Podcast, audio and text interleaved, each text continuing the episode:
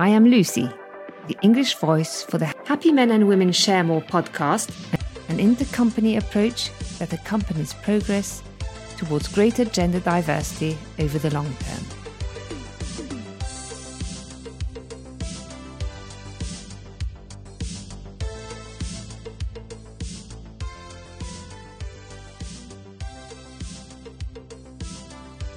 Is self confidence a skill for success or a performance standard?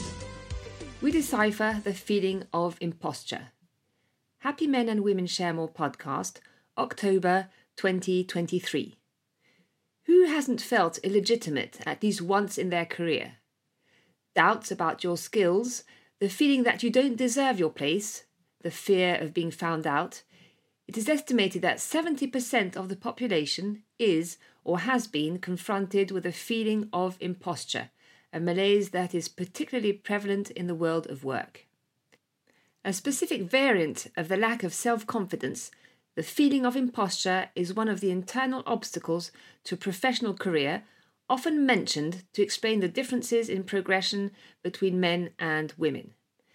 Individual coaching is the main response to this feeling of powerlessness, but Happy Men and Women Share More wants to look at the collective dimension of this supposed lack of self confidence among women in the belief that a truly inclusive organisation must be able to help neutralise this internal glass ceiling for the good of all employees. Feeling of imposture. What are we talking about? Imposter syndrome was conceptualized in the 1970s by the American researchers Suzanne Imes and Pauline Rose Clance, psychologists at the University of Georgia in the USA. It is characterized by a feeling of illegitimacy in people who believe that they are not intelligent, capable, or creative despite evidence of their success. At the time, psychologists were wondering why so many bright, cultured female students who had passed their university entrance exams felt illegitimate. They drew up a questionnaire and confirmed that this was a gendered phenomenon that did not affect men. They linked it to an attribution bias. Women, more than men, attribute their merit or recognition to external factors luck, an opportunity, being there at the right time, a casting error, relationships, etc. Men, more than women, attribute their success to internal factors their work, their skills, or their intelligence. Instead of the word syndrome, which refers to a mental disorder, we now prefer the notion of a feeling of imposture or an experience of imposture, which puts the pathological dimension into perspective and sheds light on environmental factors. Is the feeling of imposture reserved for women? we can question the gendered dimension of the notion of a feeling of imposture, which is in fact biased. Men were not included in the hypotheses and research that accompanied the emergence of the notion. Today, even if solid figures on the subject are lacking, smaller studies indicate that men may also be subject to it, and that the prevalence is higher among women. For example, a study of employees in the tech industry showed that 50% of women frequently felt a sense of imposture compared with 39% of their male counterparts. At KPMG's Assise de la Parité in 2021, the figures of 75% of women compared with 50% of men were presented.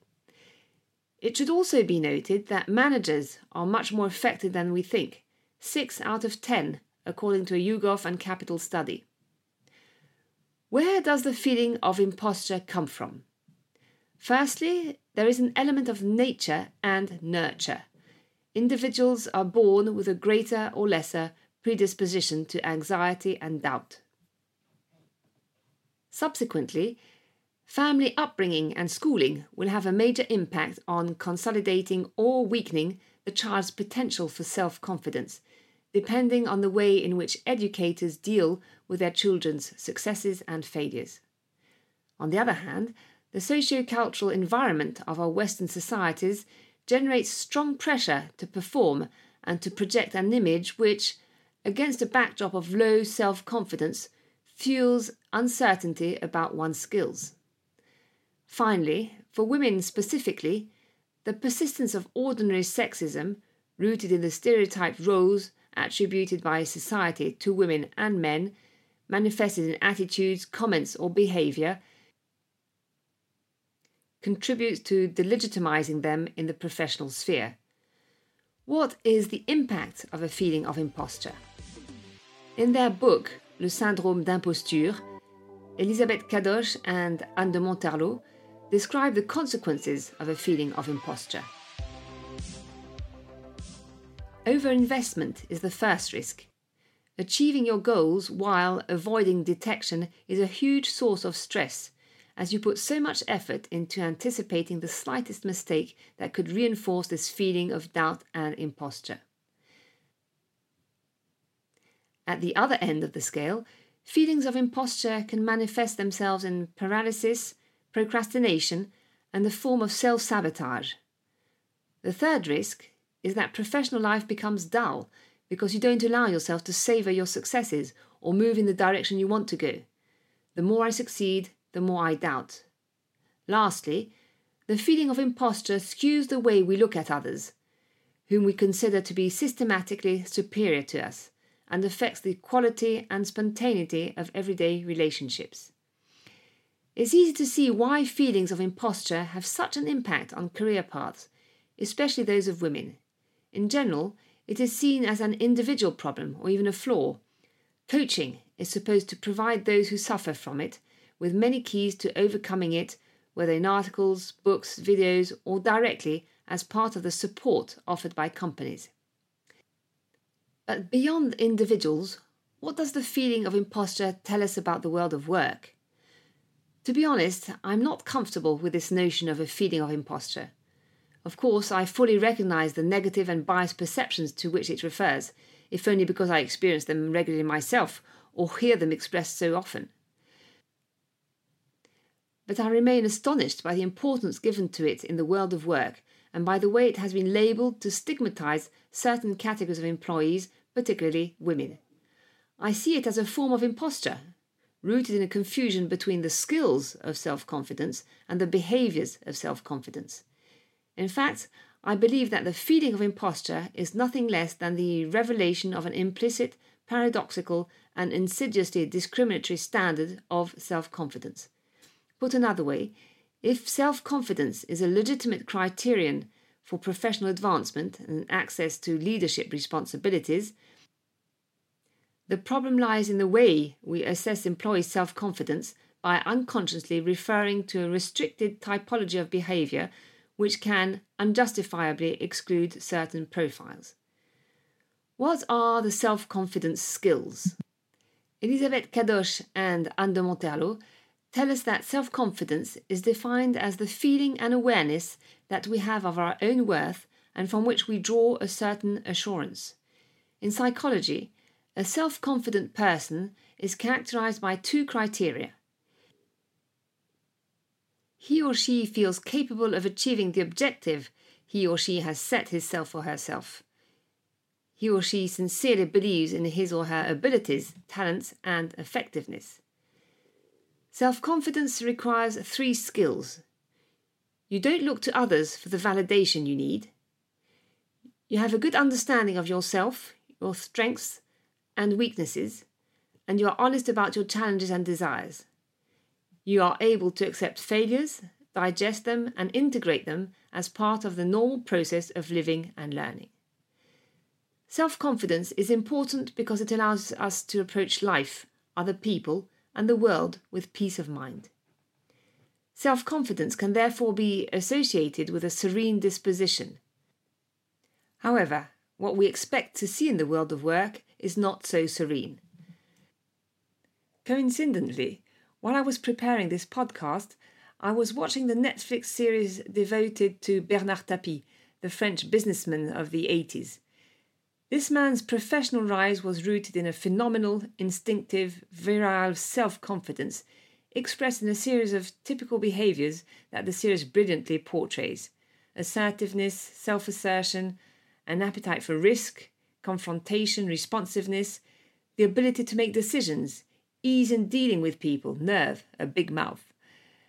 Beyond the excesses of the character, let's recognize that these behaviors are still largely associated with self confidence and at the same time with performance and professional success. But we're not exactly in the mood for serenity here, are we? The problem is when these behavioral norms generate evaluation biases towards attitudes that do not conform to these norms. For example, expressing doubts, taking time to decide, showing reserve, will be assimilated to signs of a lack of self confidence and will lead to applications for promotion being eliminated. The other problem is when these standards of behavior, embodied by managers and culturally valued by the company, generate self censorship and demotivation among people who do not see themselves in this way of exercising power and prefer to exercise their talents elsewhere. Finally, the last problem, and we come back to the feeling of impossibility, is when these standards of behavior inhibit the self confidence of employees who, despite achieving their objectives and the success of their project, feel illegitimate because their personality does not fit in with the company's culture. Self confidence, a collective affair too. There is no doubt that self confidence is a driver of commitment and performance. Helping every employee, male or female, to gain self confidence, whatever their starting point, personality, backgrounds, origin, or hierarchical position, is a win win situation from the point of view of developing all talents. Here are a few guidelines for action. Distance yourself from any cognitive biases you may have and avoid confusing self confidence skills with supposedly self confident behavior. Mixing skills and personality profiles. This is the best way to observe that there are several paths to performance.